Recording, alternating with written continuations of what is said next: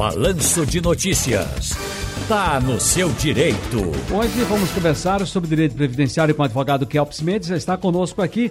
Boa tarde, doutor Kelps. Boa tarde, Ciro. Boa tarde também para todos os ouvintes da Rádio Jornal. Com a decisão do presidente Jair Bolsonaro de vetar a suspensão da prova de vida até dezembro desse ano, os beneficiários, doutor Kelps, uh, do INSS precisam ficar atentos ao calendário para não perder o prazo, claro, do recadastramento, que deveria ter sido feito, preste atenção, em 2020, ano que a pandemia assolou o mundo. Quem faria a prova de vida em setembro ou outubro do ano passado deve realizar o procedimento até o próximo dia 30 de setembro para não correr o risco de ter o benefício bloqueado, correto? Aí a pergunta: quem é obrigado a fazer a prova de vida do INSS? Perfeito, Ciro. É, inicialmente, quem tem essa obrigação de fazer a prova de vida, é que ela tem muito mais que um caráter de, de atualização cadastral, verificar que aquela pessoa está viva e confirmar os dados cadastrais para uma eventual comunicação do INSS. Uhum. Todos os aposentados e pensionistas da Seguridade Social. Agora, o segurado pode saber se deve ou não fazer esse procedimento?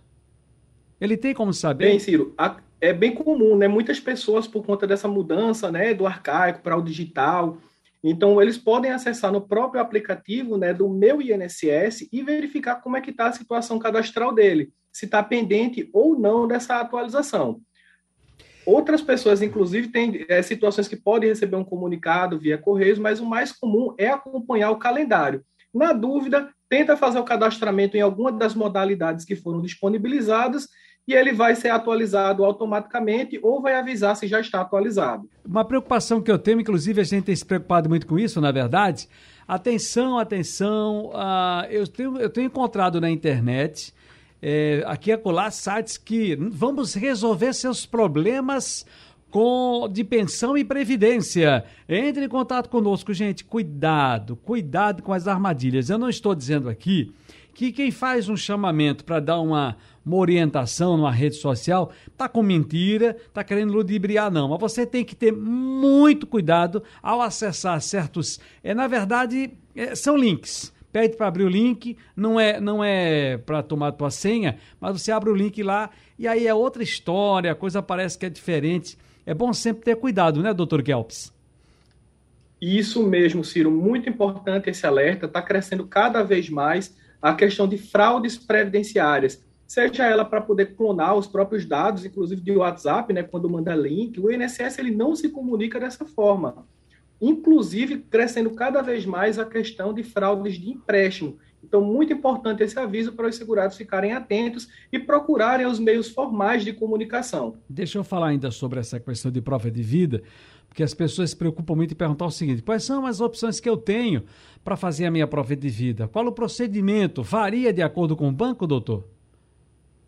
Varia sim. É porque o que muda, Ciro, na verdade, é a data do vencimento. Alguns bancos, eles consideram que a prova de vida deve ser realizada quando completa um ano do recebimento do benefício. Tem outros bancos que consideram que é da data que o benefício foi implantado. Então, é muito subjetivo.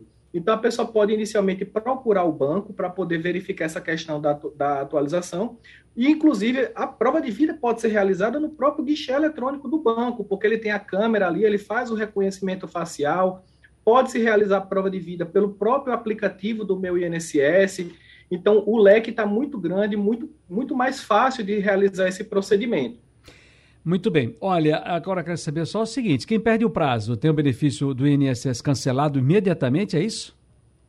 Não, o benefício ele não é cortado é, imediatamente. O benefício ele pode ser suspenso ou bloqueado, porque a pessoa não atualizou os dados cadastrais, então o INSS pode suspeitar, inclusive, que aquela pessoa já faleceu para que não, não incorra né, numa possível fraude onde os familiares passem a receber aquele benefício. O procedimento... No caso de pessoas que não conseguiram realizar a prova de vida, tiveram algum, algum problema, ela pode solicitar esse desbloqueio através do próprio aplicativo do meu INSS ou até mesmo no banco.